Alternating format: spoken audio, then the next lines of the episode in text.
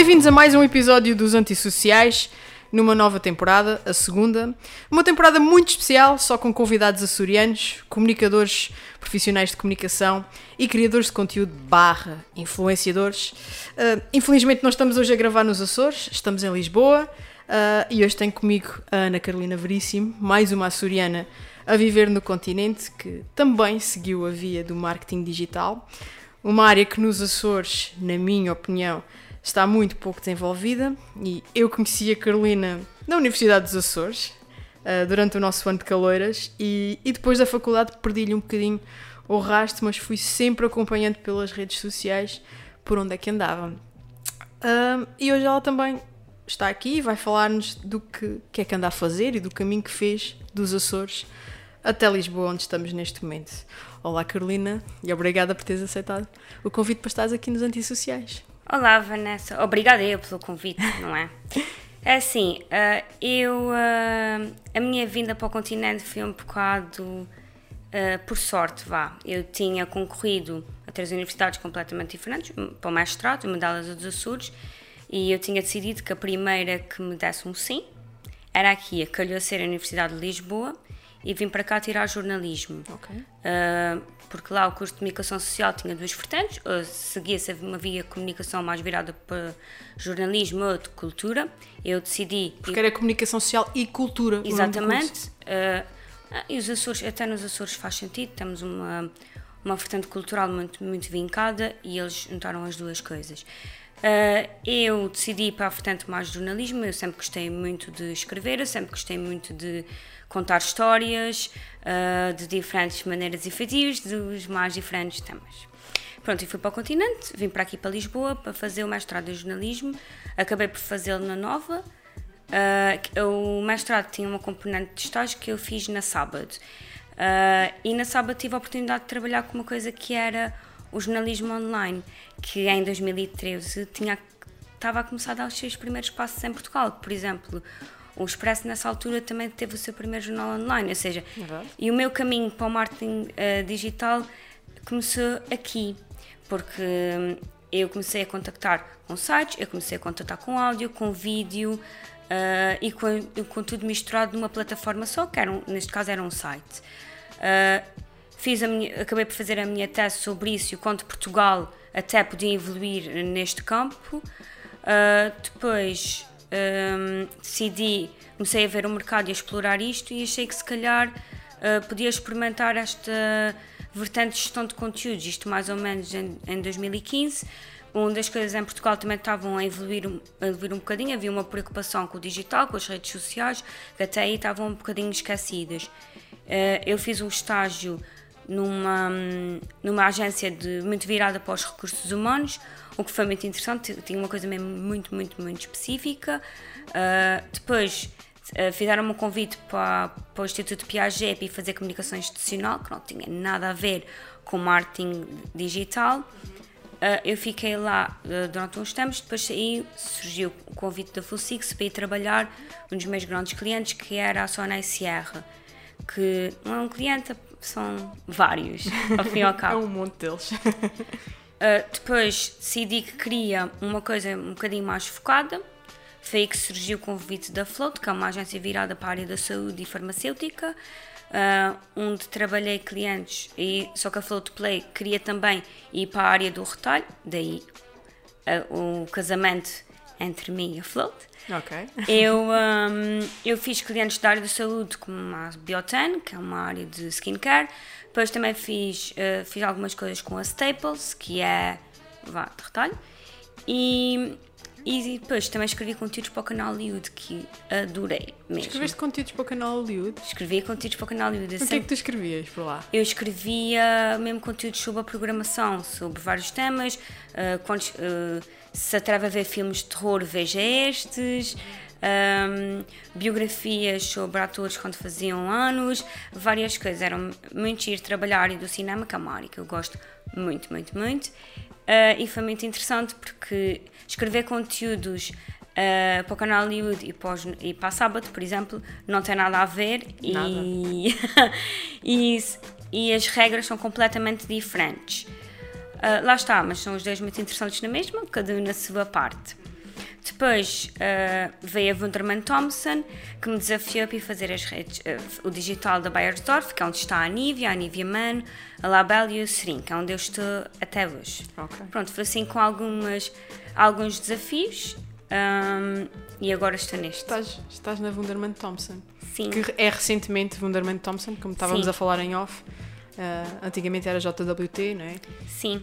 E agora uh, é Wunderman Thompson. Portanto, no meio desta tua aventura toda, tu decidiste que querias ficar pelo continente. Porquê? Sim. Ah, porque hum, o jornalismo lá ah, é, tem pouca oferta, é pena. Os Açores são uma- um arquipélago com muito potencial a nível de conteúdos, muito, muito, muito. Ah, eu acabei por ficar no continente por, porque foi- foram surgindo oportunidades, não por gostar mais ou gostar menos, foi simplesmente por causa disso. Uh, nos Açores, infelizmente, não tem muitas oportunidades, mesmo a nível de jornalismo, mesmo a nível digital, porque também as coisas estão um bocadinho a adaptar-se, Exato. não só, um, não só ao contexto onde vivemos, mas também o facto da internet ter chegado e do online ter chegado e toda a gente ter que se adaptar a isto, porque não é só, não é só a pandemia que vivemos hoje, o jornalismo já vive um, muitos altos e baixos há muito tempo, mesmo antes de tirar o curso. Um, Estás a falar dos meios jornalísticos em específico, aqueles mais. que pronto, podem descredibilizar um bocadinho aquilo que é o de jornalismo. Sim, eh, também esses, mesmo o jornalismo dito mais sério, que, que infelizmente tem que viver de receitas e isso é muito complicado. Como é que, se, como é que um, um órgão de comunicação social pode viver de receitas quando tecnicamente não é, Não é Não. pago, né? não é pago e não é preciso? Pois a internet entra aqui também um bocadinho, que é. eh, Tu, tu tens carteira de jornalista, chegaste a ter? Uh, não tive. Eu, uh, porque eu não. Eu depois passei-me para a área do marketing de vez. Porque eu ainda Nunca fiz. Eu ainda fiz uns conteúdos para o Economista, que é um site, não sei se tu conheces. Sim, sim. Uh, ainda fiz uns conteúdos para eles, podia ter tido carteira, mas não tive, porque depois passei-me para a área do marketing. Um, mas podia ter tido. Um, o- mas, é, mas é isso. O jornalismo tem que se reinventando ao longo que os tempos evoluem. Isto não é muito fácil. Uh, e, muito, e quanto mais pequena é a região, pior é. Um, há muita falta de recursos nos Açores, como também há muita falta de recursos, se calhar, noutras zonas aqui de Portugal continental. Sim, são meios mais pequenos, não é? Do- É, e, e os Açores têm tantas histórias giras. Eh, eu fiz um estágio no Oceano Oriental, onde se fez uma reportagem sobre profissões que estavam um bocado esquecidas, como sapateiros, por exemplo. E, e são histórias tão giras, mas que às vezes não têm espaço numa linha editorial, porque. Porque ninguém quer saber. Pronto, isso és tu que dizes. Não, é- não, isso- eu sou como tu. Eu adoro histórias, eu adoro falar com pessoas e contar histórias, É. sejam minhas, seja dessas pessoas. Eu, eu, eu adoro isso. Só que o que eu sinto é que, e tu também deves sentir isso, é que as massas não querem saber disso. As massas querem saber do sensacionalismo, do quem é que morreu, quem é que matou quem, quem é que foi preso, quem Nós- é que. Nós Percebes? estamos a viver também outro, outro fenómeno que é as pessoas querem consumir as coisas demasiado rápido. Então não há espaço para as reportagens, nem para as grandes histórias, nem para as grandes reportagens que havia antigamente. Hum, as grandes histórias já não há. É um consumo sempre muito rápido e, e um- e a internet veio ajudar um bocadinho a isto. Também veio ajudar para ser um meio difusor uh, para todo o mundo, o que é ótimo, tendo em conta, olha, quem é dos Açores sabe que a comunidade imigrante açoriana é enorme e está espalhada. E consome os conteúdos da região. consome. Aliás, até a Câmara de Ponta Delgada tem feito coisas incríveis no que diz, no que diz respeito a isso. Um, e é uma pena porque há falta de recursos, há falta de espaço. Acho que sobretudo é isso, há falta de espaço. Uh, há muita gente a tirar a comunicação social e jornalismo, mas não há lugar para todos. Uh, Achas? Acho. N- nesses meios, ou seja, hum, nos meios ditos tradicionais de jornalismo, não é? Os mídia tradicionais Sim. de jornalismo, é isso que estás a referir. Tipo, Sim. quem quiser trabalhar numa TV, quem numa rádio, num publisher, não há espaço. Há pouco espaço, tem- lá está, tem que se trabalhar muito. Eu acredito sempre que se trabalhe os bons ficam sempre e acho que se trabalhar muito. um, Os bons e os que tiverem os bons padrinhos. Eu acho que se uma pessoa trabalhar muito, hum, uma pessoa consegue. Eu mesmo, eu na área do marketing, eu trabalhei muito para estar onde estou e às vezes ah, é não baixar a cabeça e sempre em frente. Mesmo é jornalismo, eu trabalhei como freelancer, para economista e não teve problema nenhum. Ah, eu fazia vários conteúdos, fiz vários conteúdos na área da saúde também. Ah, escrevi muito sobre doenças, o que é, o que é um bocadinho. Eu sou um bocadinho hipocondríaca, por isso tremo. Não é que não seja, é, sabes, é escrever, entregar e não lembrar. Não pensar e mais não pensar mais nisso. Pronto. E o engraçado é, hum, eu sempre gostei muito de coisas da área da saúde, eu sempre gostei muito de aprender, porque acho que o jornalismo. é, nós aprendemos tantas coisas. Eu, olha, na sábado entrevistei uma criador de cadáveres, eu nunca mais vou esquecer. Esta reportagem foi só incrível. Eram profissões estranhas em Portugal, mas que eram relativamente bem pagas. E uma criador de cadáveres. Ninguém quer fazer. Pois, uma criador de cadáveres é uma delas. Que cena. E não, foi uma entrevista fácil, foi feita pessoalmente, Ok. por isso eu fui uma funerária fazê-la. Ok, e, e, e tiveste junto a um. Ele a vê-lo a fazer o seu trabalho? Não! Não? Ainda bem que eu não queria. Ok. Não se, não se pode por causa das condições eh, climatéricas, aquilo é uma coisa muito. Sim, e também pela privacidade da pessoa. Sim, também por isso. Mas foi muito interessante. Pronto, o jornalismo é isso. É muito sui generis, consegue-se fazer muitas coisas. Ah, agora, há uma coisa muito, muito interessante que é. Eu, ah, eu comecei a acompanhar quando fui para o jornalismo a parte dos blogs, que é uma coisa completamente recente. Isto deve ter o quê? Os blogs, estamos em 2021, deve ter uns 7, 8 anos. Quando eu fui para a sábado, deve- aquilo começou. Onde as pessoas próprias começaram a fazer conteúdos e começou-se a abrir aqui um leque, ou seja, Ahm, come- começamos a ter o jornalista de rua. Começou-se a criar aqui este conceito que Então também. se chama o Citizen Journalist. Exatamente, que aqui, aqui em Portugal já se começa a utilizar estas fontes cada vez mais, nos Estados Unidos já se faz isto há muito, muito mais tempo. Ah, e tem sido muito interessante e abrir um bocadinho o espaço para quem não consegue entrar, mas ao mesmo tempo quer comunicar e quer, e, Contar e histórias. quer contar histórias. Mas uma coisa, essas pessoas ah, abrem um blog, não é? Para, para fazerem o seu trabalho, não é? O seu jornalismo, a sua investigação e tudo mais. Ah, eles podem continuar a ter carteira de jornalistas, pergunto, porque vai chegar uma altura em que um blog vai ter que ser ah, monetizado, não é? A pessoa tem que ganhar dinheiro de alguma forma e ser jornalista é um trabalho full-time. Mais do que full-time, não é? Vocês dedicam Era muitas horas Era a investigar, Sim. a escrever, a reescrever, a voltar a investigar. Portanto, hum, esses blogs depois têm que tem ser. que, se, tem que se fazer uma escolha. Isso, isso é como tudo. Foi como eu tive que fazer a minha. Tive que chegar a um ponto onde hum, tive que escolher ou continuava a escrever artigos ou dedicava-me ao marketing digital. Ah, e eu escolhi o marketing digital, mas escolhi como podia ter escolhido o outro lado. Foi, o, foi a decisão que eu achei mais, mais coerente para a altura e para aquilo que eu estava a fazer. Eu também sou uma pessoa muito curiosa, tem um bocado a ver com isso também. Eu vi uma área completamente diferente da minha e decidi hum, envergar e ver o, como é que a coisa corre.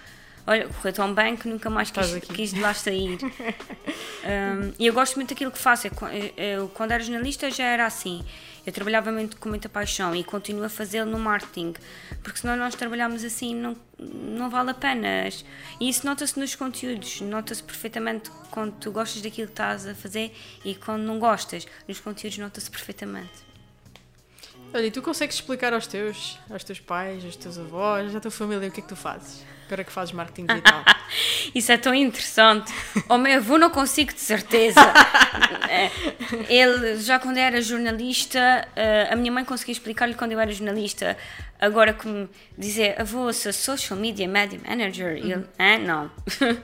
Eh, o- o teu avô tem redes sociais? não, mas a minha mãe tem. Por isso, eh, aliás, a minha mãe tem um, um Instagram com quase 2 mil seguidores. Por isso, Oh, toda bombada, sim senhor. por isso estamos aqui. A minha, a minha mãe eh, também gosta muito desta área, o que tem graça. A minha mãe é professora, mas também gosta muito dessa área. Eu consigo explicar mais ou menos o que faço. Agora, se eu dissesse só o cargo, não é, Não é fácil não é fácil o perceber. Primeiro, porque tu já sabes como é que é. Uh, cada sítio tem um nome para as suas coisas. Eu posso ser Social Media Manager na Wunderman, como Thompson, como posso ser uh, Social Media Specialist na Float. Isso, isso, os cargos vão sempre mudando. Os nomes? Os nomes dos cargos e depois uh, as funções também são ligeiramente ajustadas, o que é bom. a minha mãe e os meus, os meus pais, e vai, e o meu irmão, percebem o que é que eu faço, mas se for pessoas um bocadinho mais velhas, se calhar já não percebem. Portanto, tu, como disseste, já trabalhaste como jornalista, gestora de conteúdo, gestora de redes sociais. Eu já fiz tudo, já um bocadinho. Tudo. O que é que tu gostaste mais de fazer destas três? Ah, isso é tão difícil. Hum, mas tens que ver uma Isso é mesmo tu, tão difícil. Porque... Tu gostaste mais. Eu acho que sei qual é. Só desta conversa que tivemos até, até agora, mas gostava que tu a respondesses. Eu gostei muito de fazer reportagens de ambiente, acho que são espetaculares uh, ir a um local, não conhecer absolutamente nada e, e, falar com pessoas. Eu gosto de falar com pessoas, acho que sempre gostei de falar com pessoas. Uh, depois, na área do marketing, acabei por me apaixonar em, uh, em fazer posts. e o desafio é: tens um tema, falo em meia dúzia de caracteres, que é um desafio enorme. eu eu tenho sempre a perspectiva de o jornalismo ajuda sempre alguém, ajuda-te a informar, ajuda-te a estar presente e a estar a par do que se passa à tua volta. E eu tentei transpor isso para o marketing e todos os clientes que tenho têm uma missão uh, de, de, fazer compreender alguma coisa. Por exemplo, a Nivea tem, tem essa missão que é ajudar-os a cuidar da tua pele, um, eh, ajudar-os a cuidar de ti. Agora, cada vez mais com esta pandemia, sentiu-se isto cada vez mais. Por isso, todos os meus clientes já têm, ou, ou mesmo no jornalismo, eu trouxe do jornalismo para o marketing, esse sentido de missão e de ajudar alguém. Uh, e mesmo na Sonai isto também acontecia, mesmo que se fosse. E a Sonai, o Colombo tinha uma.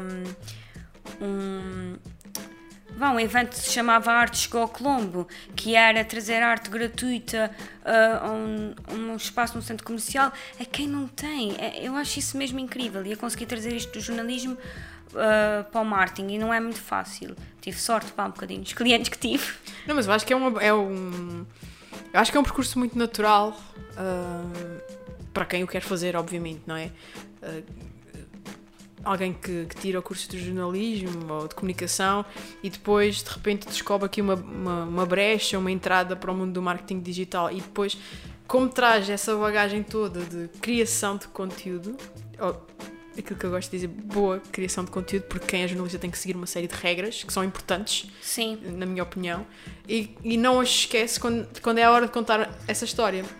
Seja em que meio for, é? seja para um meio jornalístico, seja depois numa rede social, num blog, no, no que quer que seja. Vocês são muito, um, como é que eu hei de dizer, têm muito presentes um código de conduta e, e, e, regras específicas de, de, que, de, como é que as coisas devem sair para o público. Que eu também as trouxe para o marketing, sabes? Porque, primeiro, é muito interessante uma coisa que é o esquema da pirâmide invertida, que é assim que, que se escreve notícias, foi transposto para o marketing também. Não, não existe o marketing, a escrita de conteúdos, vá para blog ou mesmo, mesmo um copy tem, obedece essas regras, porque a informação mais importante tem que estar no primeiro parágrafo de um texto, e isso é super importante. E estas regras são do jornalismo. Uh, também não dar em, em, informações contraditórias, por exemplo, uh, também, uh, também foi transposto do, do, jornalismo para o marketing. Aliás, eu tenho muito cuidado na, naquilo que escrevo, porque, primeiro, porque estou a lidar com a pele das pessoas, no caso da Nívia, claro. e é um assunto sempre muito sensível. E a Nívia, a própria Nívia, é muito preciosista desse conceito que arranjou do, do self-care, não é? A Nívia tem um posicionamento no mercado fabuloso. Uh, toda a gente conhece a Nívia, toda a gente tem alguma coisa da Nívia em casa, mesmo que não se aperceba. E eu, quando comecei a trabalhar esta marca, sabia que tinha um protetor solar, mas fui à minha banheira e vi que tinha um gel de banho da Nivea. Da Nivea. Uhum. Pronto, é, ou seja, essa, são marcas que estão tão presentes no nosso dia a dia que muitas vezes nós não nos apercebemos. E a Nivea tem, um, tem uma nostalgia de. Então, na nossa geração, a Vanessa, muito mais, muito grande. Uh, não, principalmente quando eles viraram a sua comunicação muito para, o, para a mulher não é? Para, Sim. aquele- para, para a mulher sentir-se bem na sua pele, para a mulher ser quem é, para não haver vergonhas, para não haver preconceitos, para não haver. Acho que a Nívia é, é brilhante na- nesse, nesse tipo de comunicação Sim. e veio, veio trazer ao de cima ah, o melhor das mulheres, não é? Ah, que era algo que, que, que não havia marcas a fazer, foi uma marca muito corajosa em fazê-lo em primeiro lugar, agora toda a gente o faz, porque é, agora é fixe fazer-se, não é? Já não é aquela coisa do eu tenho uma missão. Agora é aquela coisa do bora lá falar sobre isto porque isto é fixe e vai dar buzz à marca e blá blá blá, não é? E a Nivea foi, foi pioneira, foi, foi pioneira, trouxe à baila um assunto que é muito sério, não é? Que é a valorização da mulher enquanto ser humano. Hum, e, e consegue ao longo dos, dos tempos Eles e dos anos continuam. continuam com isso. Eu acho que isso é valioso. É E uma marca muito gira, continuam. assim. Eles continuam e os- isso reflete bastante nos conteúdos ah, que nós escrevemos. Hum, e a Nivea tem várias campanhas também a decorrer. Hum, eles agora estão com uma que é o toque humano, a valorização do toque, que é a nova deste ano. E lá está. É, e mais além do que ser apenas uma marca.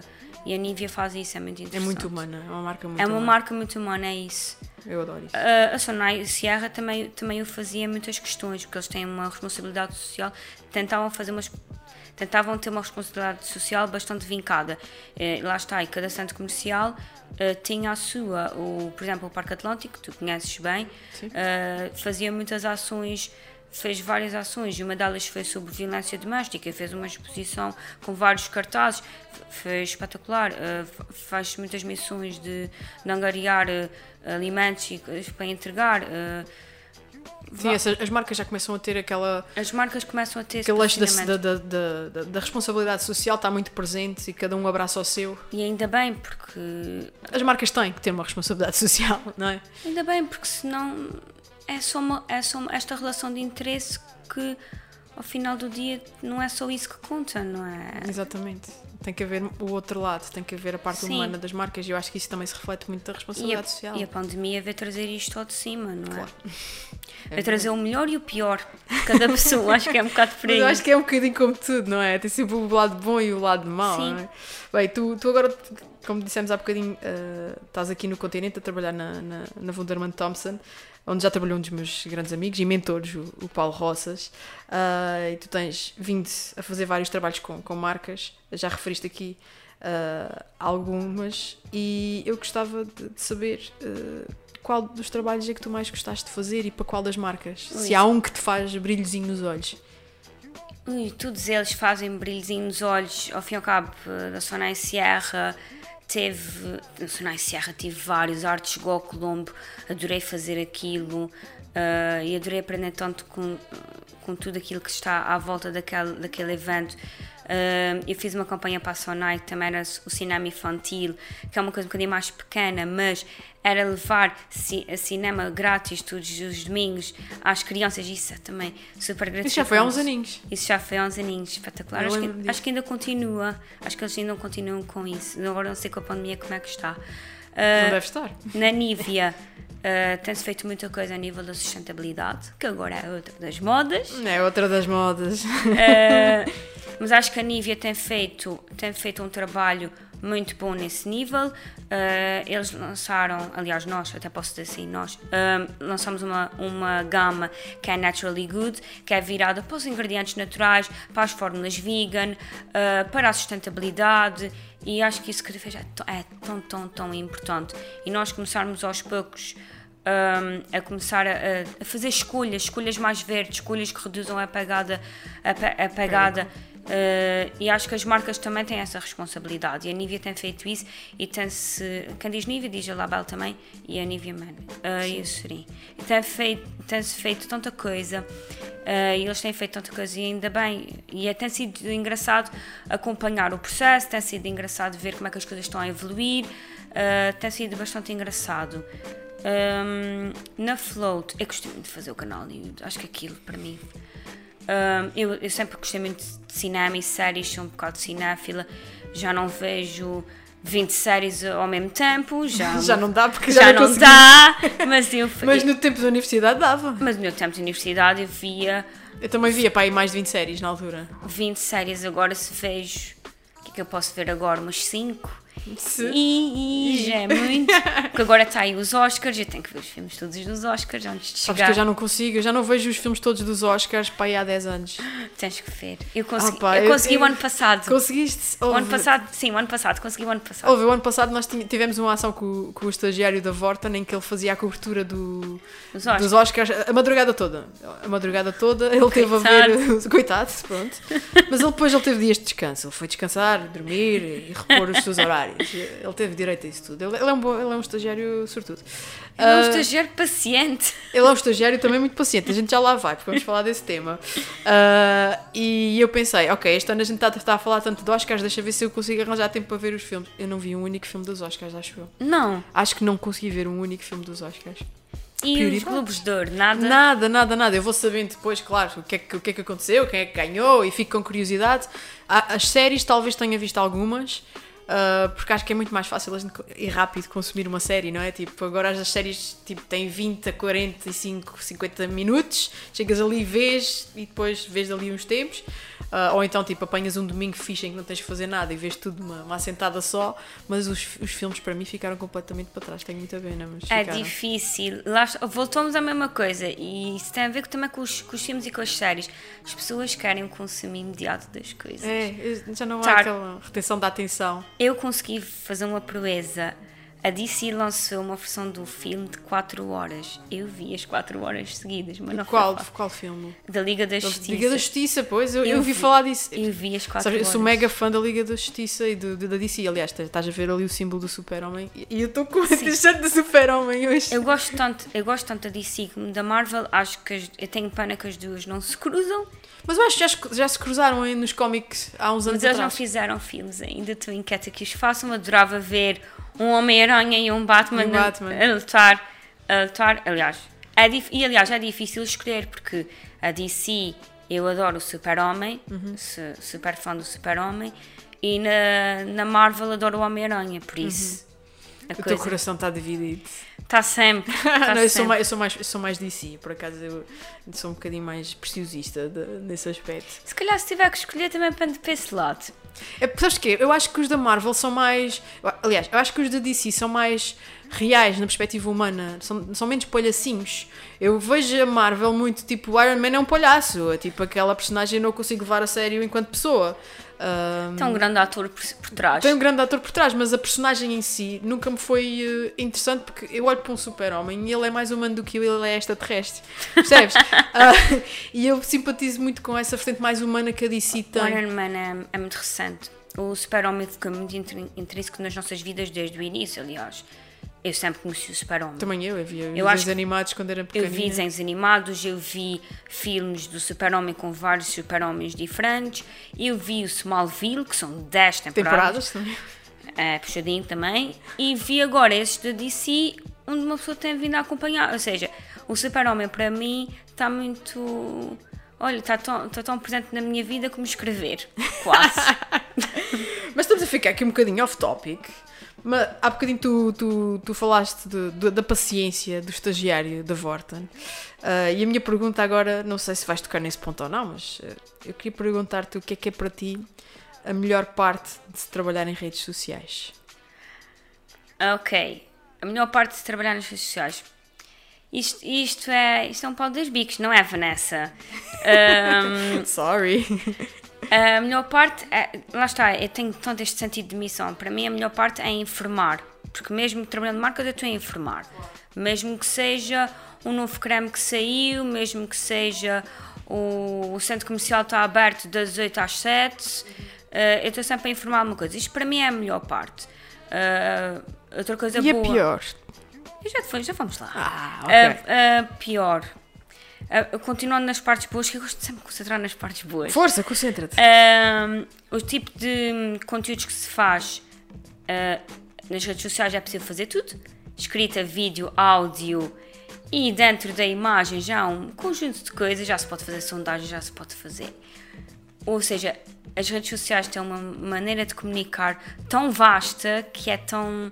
que torna tudo muito interessante. A pior é assim, eh, eu sou um bocadinho diferente de muita gente, que é, eu gosto muito de fazer gestão de comunidades, ou seja, de responder às pessoas nas páginas.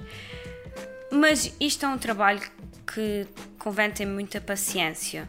Muita, muita, muita paciência.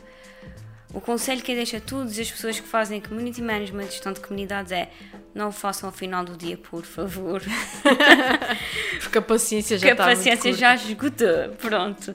Eh, eu gosto muito, eu posso dizer que é a parte mais dolorosa, não é chata, é dolorosa, porque não é muito fácil, eh, muitas vezes, atender uma pessoa no imediato e depois há sempre muitas chatices, há sempre muitas reclamações. Trabalhando na Vorten sabes perfeitamente aquilo que eu estou a falar. Eu, não, eu tive a sorte de isto vá, isto eu tenho épocas.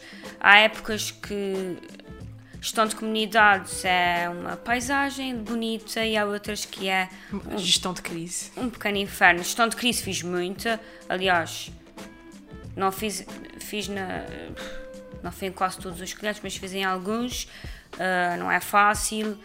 hum, e, é, e é claro, gestão de crise pode-se considerar o pior, sim. Sim. E, pá, acho que quando estávamos a falar há bocadinho da paciência do estagiário, que tu também referiste, às vezes não é só paciência, é também aquela capacidade de ter aquela concha dura para que aquele comentário menos agradável não chegue lá dentro. Porque na realidade não é para nós, é para a marca, mas E o desafio eu sou humana, não Eu é? desafio as pessoas a conseguirem fazer isso. Eu já, te- eu já faço isto há vá, uns 5 aninhos. A minha concha está sempre a ser partida, sempre. Sempre. Ah, E às vezes uma pessoa dá por si em- em- a falar com o computador a dizer: Mas não percebes? Eu não tenho culpa, tenho muita coisa para fazer. Sim, sim. Ah, Só passou uma hora. Não, e às vezes a questão não é esta. e Tu, e tu, pronto, já percebi que acompanhas o estagiário. Ah, tivemos aquela crise da PlayStation 5 Ui. que foi, ah, foi tão dolorosa de se assistir que houve movimentos de solidariedade para com o estagiário. Eu tive. Tive- Pronto. Eu tive vontade de gritar com o computador a dizer: Pessoas, deixem o estagiário." Deixem-no. Ele não tem culpa. Isso- o- então, em e-commerce, o e-commerce há uma equipe enorme a trabalhar aquilo. Eh, Isso- E, e nem sequer tinha. E naquele caso em específico nem tinha nada a ver com a Vorta, naquilo tinha a ver com, com a Sony, ah, que não libertou unidades suficientes para, para os retalhistas venderem. é uma PlayStation. E é uma PlayStation, pessoas, come on!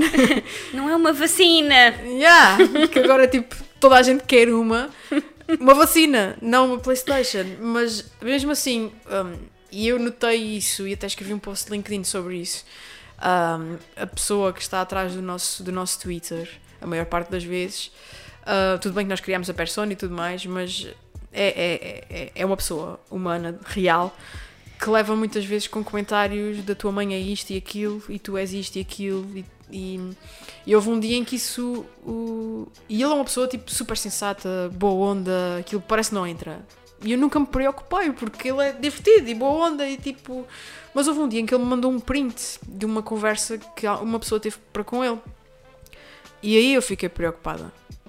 Porque até aquele ponto era tudo na boa. E quando ele me vem fazer queixinhas, entre aspas, não é? Ele mostrou-me aquela, aquela atitude daquela pessoa, eu fiquei preocupada pela cabecinha dele. Porque estava a ser todos os dias, todas as horas. O que é que tu achas? O que é que tu, o que é que tu pensas em relação a. Eu costumo dizer isto: nós não sabemos os efeitos a médio e longo prazo de quem trabalha redes sociais e, sobretudo, quem gera comunidades. E eu tenho muito medo que os efeitos não sejam bons. O que é que tu achas em relação a isso? É, tem que ser um trabalho da pessoa- de cada pessoa disto. Ou seja, nós temos que ter capacidade de desligar. Isso, é- para mim, é o mais difícil. Foi uma coisa que me disseram quando eu tirei a, a formação de marketing digital. O meu formador disse-me: Eu muitas vezes não consigo desligar. Eh, e, o meu, e, o- e a minha luta diária para comigo e para várias pessoas é essa: eu não consigo desligar. E isso tem efeitos a longo prazo, que é é o facto de tu depois não conseguires, não conseguires pensar mais nada, não é, não é porque as pessoas dizem pensar em trabalho, isto, isto vai muito mais além. Além é, disso. é eu estar a fazer outra coisa qualquer e dizer lembrei-me de um post, Deixa-me escrever. Isto acontece-me tantas vezes. Olha, eu posso dizer aqui, a última ideia que tive para um post estava no dentista de boca aberta a arranjar uma cárie. Acontece. E o, o que eu o conselho que eu espero que se consiga é que no futuro as pessoas aprendam a desligar, aprendam a fazer uma espécie de turn off. Aliás, acho que tu fizeste um detox de redes sociais, não fizeste? 22 dias, sim. Uh, eu não tinha coragem, digo-te já. Lá está, acho que. Mas isto era importante. Eu não digo 22 dias, porque eu não chegaria. Ah, mas lá. eu precisava dos 22 dias. Eu também não acho que seja necessário os 22 dias. Mas nas férias, Desliga. desligar. Aliás, eu tento uh, desligar do telefone por completo. Uh, nem que seja. O outro, sabes, o outro dia, sabes o que é que fiz? Uh, o meu namorado tinha comprado um jornal e tinha lá um sudoku. E eu pus todos os eletrónicos para o lado e tive a fazer sudoku o dia todo. só para ver, só para ver se a lógica e a capacidade mental continuava lá.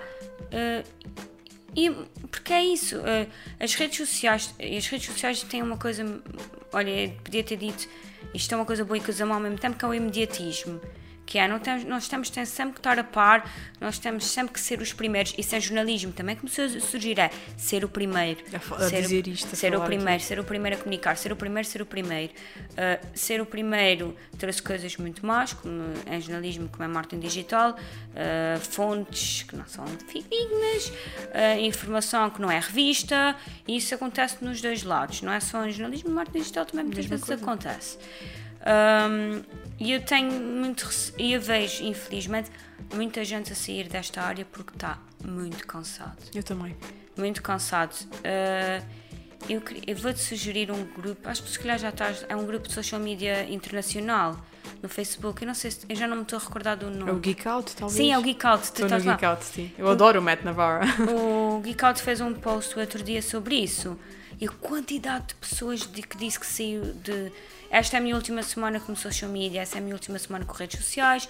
Eh, e eu, eu pensei, eh, qual será o meu papel? Eu espero continuar nesta área sempre. Agora, eu tenho, tenho tido mecanismos para mim, e é o que aconselho aos outros, para desligar, para tentar não pensar e não estar sempre naquele loop de isto é um bom post, isto é um bom conteúdo. É porque isso depois é uma teia muito Consome a nossa cabeça.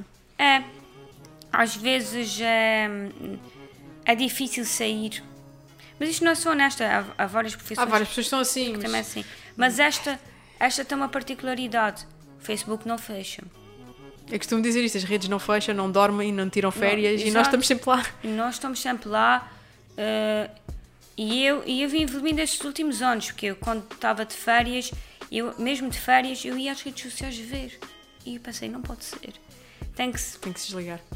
Sabes, nós estamos a ter aqui esta conversa toda. Tu achas que os nossos Açores, os nossos açorianos têm sequer noção desta complexidade que é esta nova profissão das redes sociais?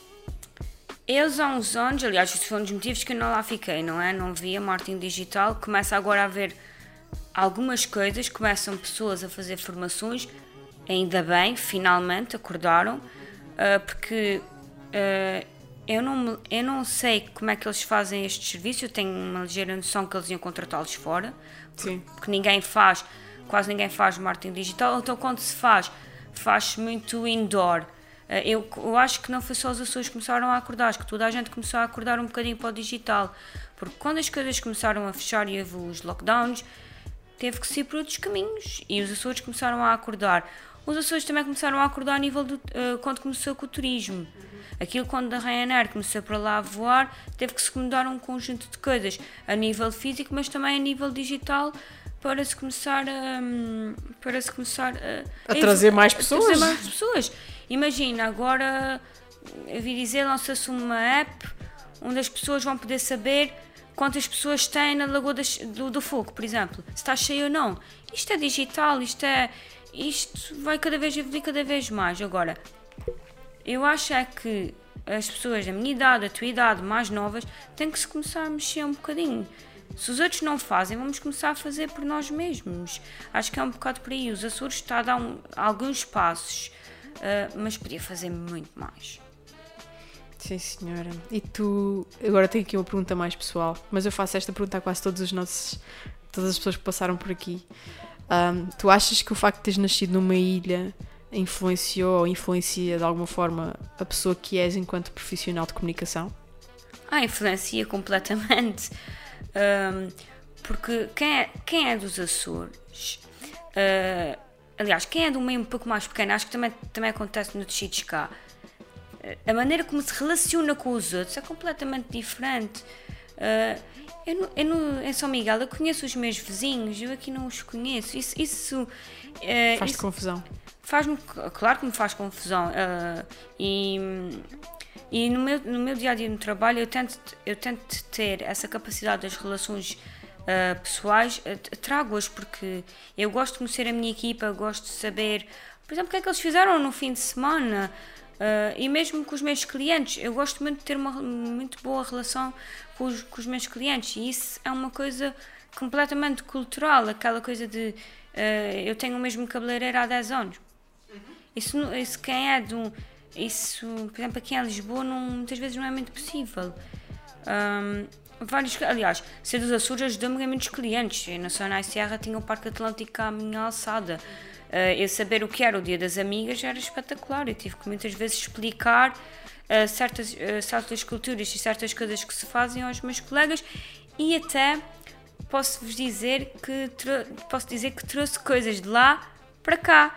Eu comecei a festejar o Dia das Amigas com pessoas de cá que não, faziam, que não fazem o Dia das Amigas. Que não fazem o Dia das Amigas. Uh, outras, tradições, outras tradições açorianas que também trouxe, também trouxe de lá para cá e trouxe-as para, para a minha casa.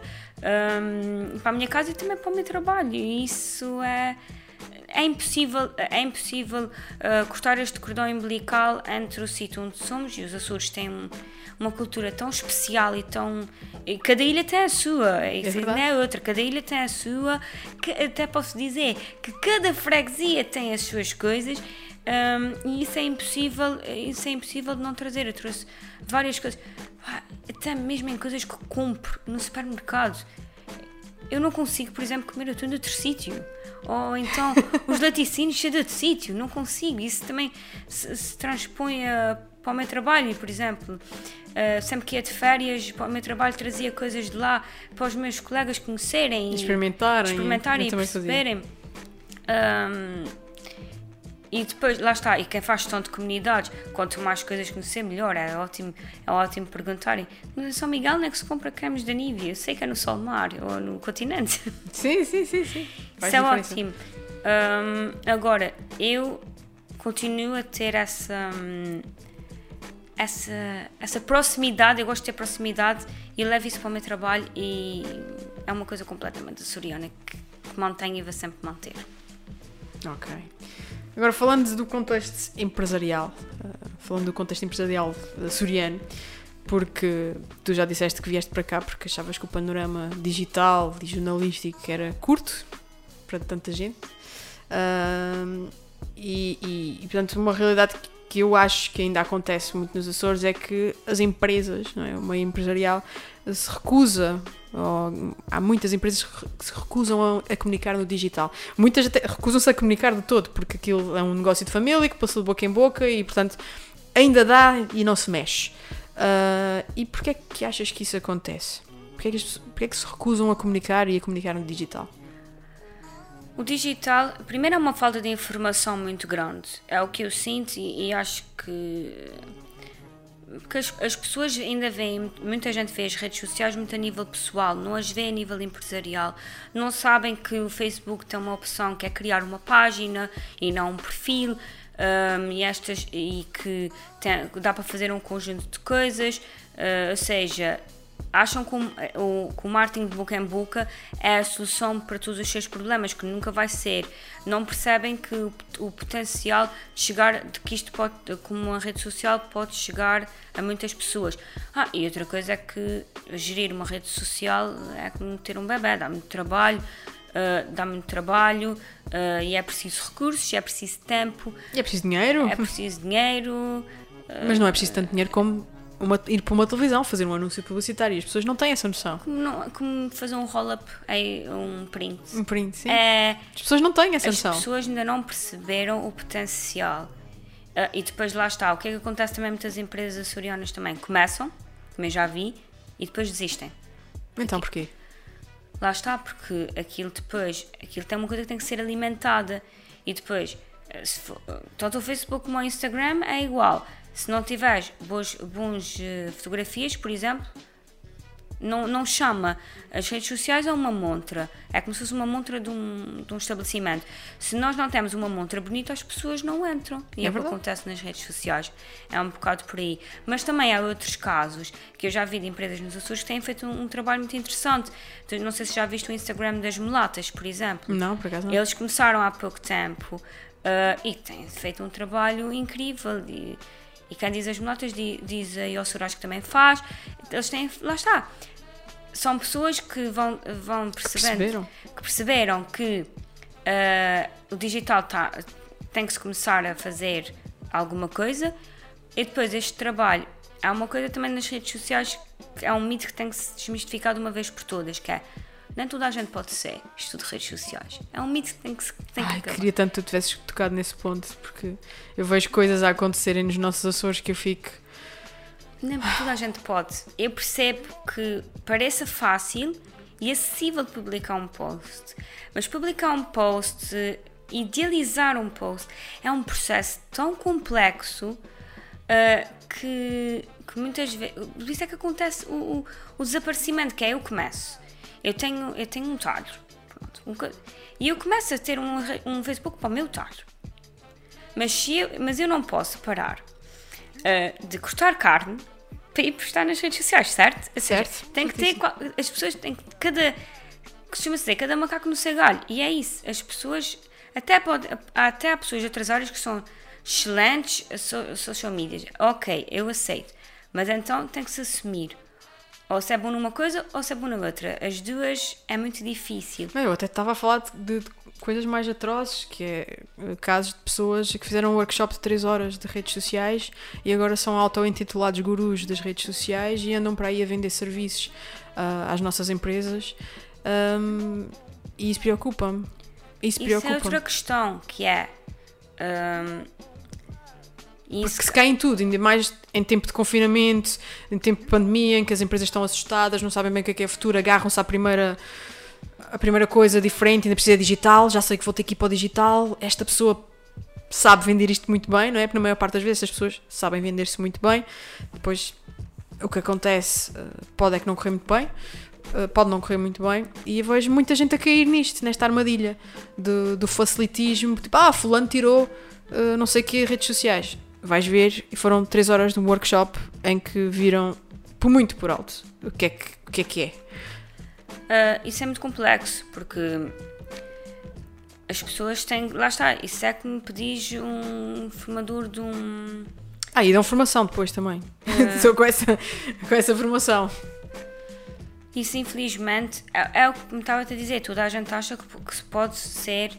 Pode ser estudo de redes sociais, toda a gente acha que pode escrever conteúdos, mas isso é, isso é como ser médico. Nem toda a gente pode ser médico, é preciso, é preciso trilhar um caminho até chegar lá. Mas como esta área é tão recente e agora é que começa a surgir os- os- as formações, as, eh, as licenciaturas, os mestrados, as pós-graduações, isso é tudo de agora. E Eu, quando fiz a minha formação em 2015, havia pouco ou nada. Aliás, acho que nem sequer.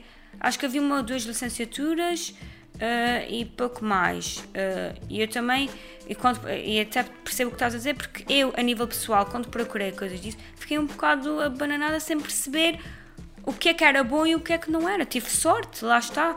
Fiz uma formação com uma pessoa ah, espetacular que sabia daquilo que percebia e, e que tinha ótimos clientes. Agora, há muitas empresas que caem nisto porque têm tanta pressa a entrar no digital e o digital ainda por cima é uma coisa. olha, demorei um. Há pessoas que ah, a minha formação era por módulos, eu demorei um ano a fazê-la. Porque cada módulo, cada, cada componente do marketing digital e das redes sociais é complexo.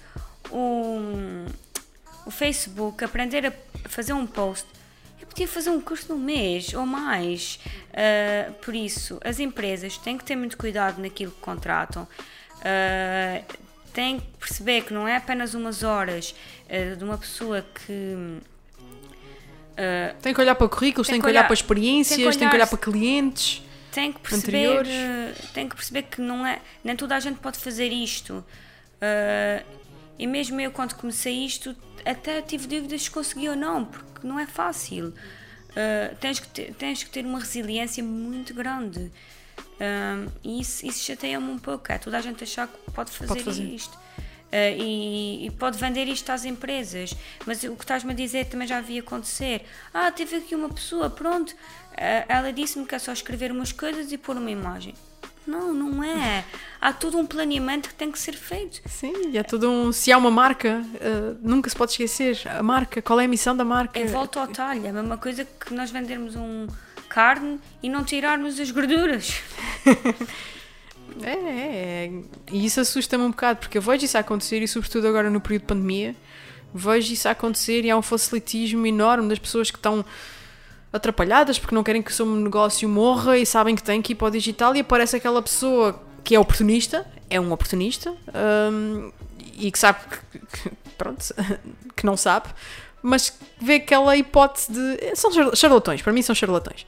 Vêem aquela oportunidade e aproveitam-se da, da, das pessoas que estão fragilizadas, não é? Porque têm medo que os seus negócios falhem.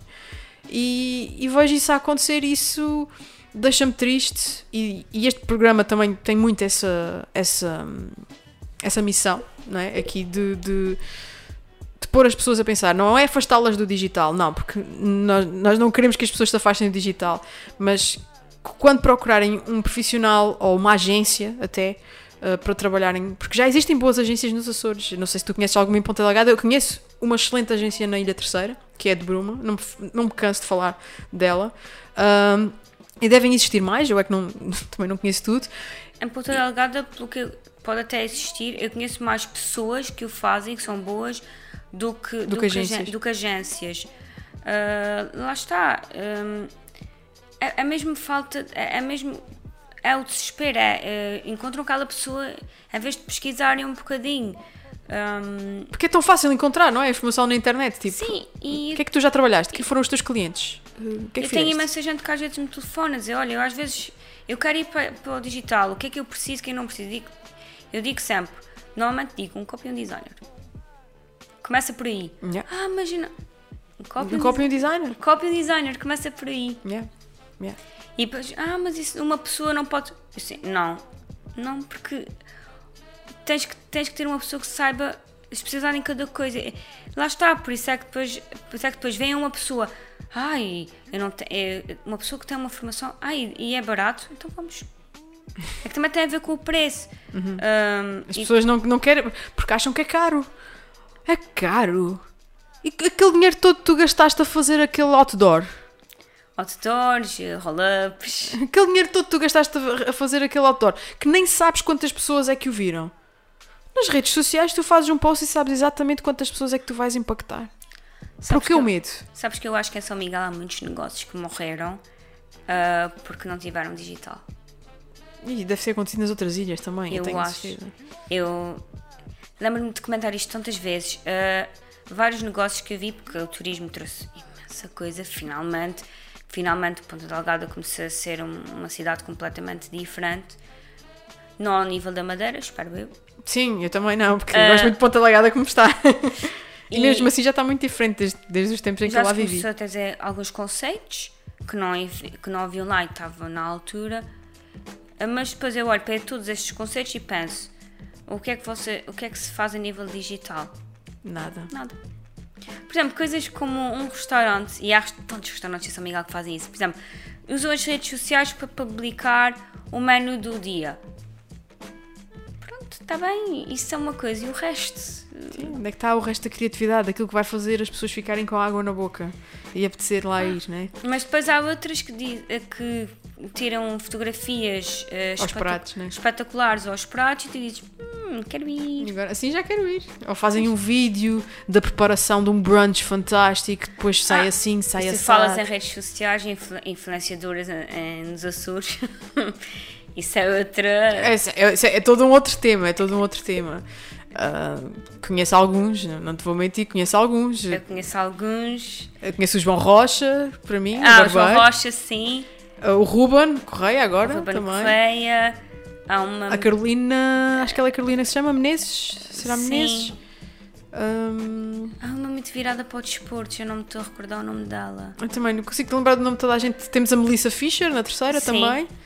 Uh, e, e pá, não me consigo lembrar do nome de todos, mas, mas e existem. Há, e depois há muitas que estão cá e que são de lá, que uma pessoa depois não sabe e vem a descobrir. Sim, mas são de lá, não é mesma, não é? Não, depois uma pessoa quando as conhece e entrevista, não sei o que é que percebe que elas são de lá porque elas não dizem nos perfis. Ah, pois. Mas deviam, porque deviam pôr lá a bandeirinha, devia existir um emoji da bandeirinha dos Açores. Quem é que cria emojis? Temos que falar com essas pessoas. Exato, quem cria emojis? Quem é que cria emojis? emojis da bandeira dos Açores. Tem, devia existir, porque elas deviam pôr lá, tipo, from, from Açores, um living milhafre. in Lisbon. Hã? Milhafre. Um milhafre. não, pá, não sei quem é que cria, mas devia, devia existir. Um, portanto, tu já disseste que, que, um dos motivos da tua saída, portanto, foi, foi, foi realmente não existir espaço para os comunicadores no marketing digital, não é? E no jornalismo, é a mesma coisa. Um, entretanto, está a existir toda esta revolução digital que está a acontecer nos Açores, muito fruto desta pandemia, desta, uh, em que está toda a gente a digitalizar-se de alguma forma. Tu achas que algum dia uh, vão existir condições para profissionais como eu e tu voltarem para a sua terra? Pode existir condições. Eu não sei é como é que eu e tu vamos estar, em que fase da vida vamos estar. É que isso depende. Uh, eu, eu, agora sou social media manager, mas não sei de futuro o que é que vou ser. Até posso, posso ir para outra área qualquer. Isso daqui a 5 anos nunca se sabe. Eu. Uh, os Açores têm que evoluir bastante ainda neste campo para eu olhar sequer e ponderar voltar, porque os Açores têm uma qualidade de vida, como tu sabes, não, não te vais esconder, fenomenal. Eu concordo contigo, uh, a 200%.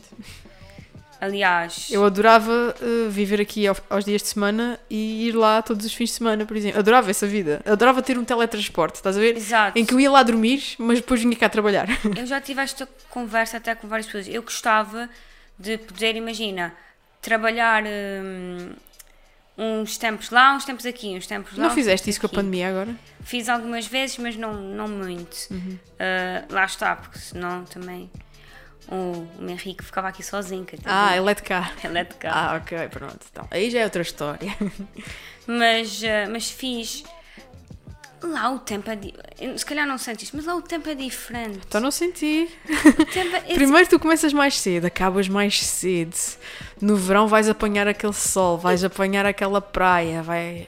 Tu não sentes quando olhas para o relógio e diz assim: olhas para o relógio ainda são 3 horas. O tempo passa assim? mais devagar. É isso, o tempo passa mais devagar. Eu sinto falta, é das poucas coisas que sinto falta disso aqui. Uh, agora, a nível profissional, os Açores têm que evoluir muito ainda. Para eu sequer ponderar Uh, e agora, ainda por cima, tenho um cliente tão grande. Porque eu comecei com a Sonai como um cliente tão grande. Depois passei uh, uma Ceples também com um cliente grande, vá. A Biotena que já começa a subir. O, um, e depois passei para a Nivea, que ainda é maior ainda. Portanto, estás, estás numa fase em que. Estou numa fase estável, vá. Uma fase boa, uma fase. Em que ir para lá ia ser um retrocesso para ti, é isso que tu achas? Eu não lhe gosto de chamar retrocesso, porque, porque as minhas raízes estão lá. Retrocesso a nível profissional, claro. Tinha que estar diferente, tinha que ter vivido mais um bocadinho, tinha que haver muita vontade. Se fosse para começar, se calhar, uma coisa do zero, talvez, mas neste momento não faz muito sentido para o percurso que eu quero a nível digital. Eu acho que tu acabaste de responder à minha última pergunta. É, uh, ou não, quer dizer, tu queres um dia voltar aos Açores, se queres? Não sei. Eu, eu, sou, eu sou um bocado camaleónica. Eu, eu vou para um sítio e eu adapto-me perfeitamente àquele sítio. Uh, eu adaptei-me tanto aqui. Atenção, não me sinto de Lisboa, acho que nunca me vou sentir. Uh, acho que há coisas que, não, que, não, que nunca vão mudar. Eu vou ser soriana para sempre. Mas eu habituei-me a estar aqui e eu habituei-me. Lá está, tinha que evoluir muito. Eu tinha que ter, ou ter um negócio só meu, pode ser algo deste género, uh, ou ser numa perspectiva de data e ser eu a, a dar formações, por exemplo, já que tem tanta falta. Um, tinha que ser uma coisa diferente, tinha que ser um desafio completamente fora. Uh, não podia ser um, uma marca ligar-me e dizer que queres vir fazer as minhas redes sociais. Não, isso não ia Não ia acontecer. acontecer. Tinha que ser um desafio fora da caixa para, eu para eu voltar. Então nem sequer quando tu te reformares queres voltar para os Açores. Ai, não sei, eu não tinha pensado nisso, mas se calhar, olha, Estou a brincar, estou a brincar contigo, mas é porque é daquelas coisas que eu penso, eu acho que não vou voltar para os Açores porque. Ai, nunca Quer- pensei ou então nisso. volto, lá está, no, isto do teletrabalho acho que vai para ficar. E eu acho que o que vai acontecer é tipo uma temporada lá, uma temporada cá, uma temporada lá, uma temporada cá. Preciso estar cá por algum motivo, por algum evento, por algum, alguma ativação de marca, pronto, mas se tiver essa versatilidade de andar cá e lá, andar cá e lá, eu, eu vou agarrá-la, porque é o, é o que tu dizes, a qualidade de vida lá, ah, aqueles meses que a pessoa passa lá são quase re- uma recarga de energia para poderes voltar para cá e voltares para este ritmo Pá, alucinante e, e conseguires continuar. A última vez que estive lá foi completamente diferente. E as rotinas e o ar e É tudo. o mau tempo. Ah, isso eu não gosto. Eu gosto. Eu não gosto muito. tempo. Não. As quatro estações num dia é uma coisa fenomenal. Ah, falta, falta de luz. É uma das coisas que eu mais gosto em Lisboa, é da luz. Ah, sim, Lisboa também. É, eu, gosto, tem isso. eu gosto em Lisboa do calor bafo, que ninguém gosta, mas eu gosto. Eu não gosto nada disso, Carolina. Que é abrir, porque eu sou uma pessoa que tem sempre muito frio. Então, em São Miguel, eu eu estou sempre de casaco no verão, inclusive. Nem que seja aqueles casacos de malha, mas eu estou sempre de casaco no verão. certo. E eu lembro, uma das memórias que tenho aqui quando vim para cá foi: eu ia para um concerto ali no Parque das Nações, eu abri a porta, estava um calor demoníaco e assim, para que o casaco? Voltei a casa, saí de uma t-shirt, de braços de Ficaste fora. com frio. Não! Isso para mim foi um fenómeno, percebes? Eu odeio o bafo do verão. Eu, o verão passado eu passei-o na terceira. ah, Ah, pois, em remote. E, e passaste-o bem? E passei-o bem e, e gostava de fazer o mesmo este ano, porque, pronto, ah, segundo consta, ah, o governo diz que é para estarmos em, tele- em teletrabalho até o final do ano, portanto. ah, Ai, não vais gostar, os Açores estão a dizer para já não ir para lá. Que é agora? Sim. Ah, mas eu vou. não quer saber, eu vou. É a minha terra, é a minha casa, eu, eu, eu- vou. Bem, ah, Carolina, a nossa conversa ah, chegou ao fim. Oh, Oh, mas gostaste, eu espero que tenhas gostei. gostado. Sim, eu também gostei muito de ter cá, porque acho que trouxeste não uma coisa. Eu já não te via há anos, por isso foi interessante. Não, a gente via-se pelas redes sociais, mas não é a mesma coisa, de todos. E eu fiquei a saber por- uma série de coisas que tu fazes A, que. a memória que eu tenho de tua é num ensaio da tuna com elas, Uhum. com o teu instrumento na mão à final. É a memória que tenho mais presente tua. É normal, porque eu passei muito tempo a afinar instrumentos na turma. é muito normal. Olha, Carolina, obrigada por teres passado por cá. Obrigada Obrigada aí pelo convite. por vieste aqui enriquecer o. o- eh, eu sabia que, que- que Oh. queria ter cá. Assim quis vais-me deixar envergonhada. Não, não, eu não quero deixar envergonhada, eu quero é, é- é deixar-te hum, confiante de que estás num caminho certo a fazer um bom trabalho e do qual te deves orgulhar. Eu tento. Uh, é, o que te- é, o é o que disse antes. Eu trabalho com muita paixão e sempre com muito sentido de missão. Seja, e se, se uma marca não tem eu arranjo uma para mim. Porque nós temos os nossos objetivos. Eu tenho os meus objetivos enquanto profissional e pessoais. É o que é. Uh, e esta área é assim. Uh, se nós não trabalhamos com muita paixão, nós não vamos conseguir ser, estar nesta área. Eu também acho que sim. O jornalismo é igual. É igual, exatamente. Igualzinho. Complementa completamente. Olha, Carolina, muito obrigada. Obrigada, Vamos eu. ficar por aqui. Ah, obrigada a todos os- os que estiveram a ouvir e conto com vocês no próximo episódio dos Antissociais.